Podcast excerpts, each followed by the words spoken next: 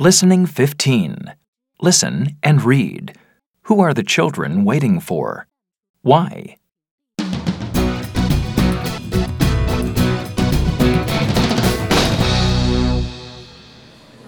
I'm so excited.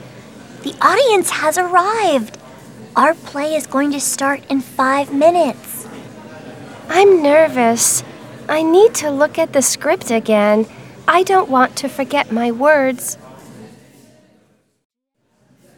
Relax, Kate.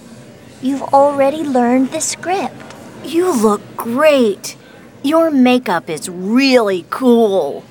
Thanks, Ed. So is yours. You look really scary. Where is Finn? He has all our costumes. He's very late. The lights in the hall have just gone down. It's time for the play to start.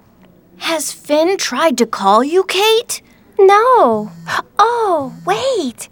This is Finn now. Hi, Finn. What's going on? I'm really sorry. My car has broken down. I've already called for help, but they can't come for an hour. Oh, no.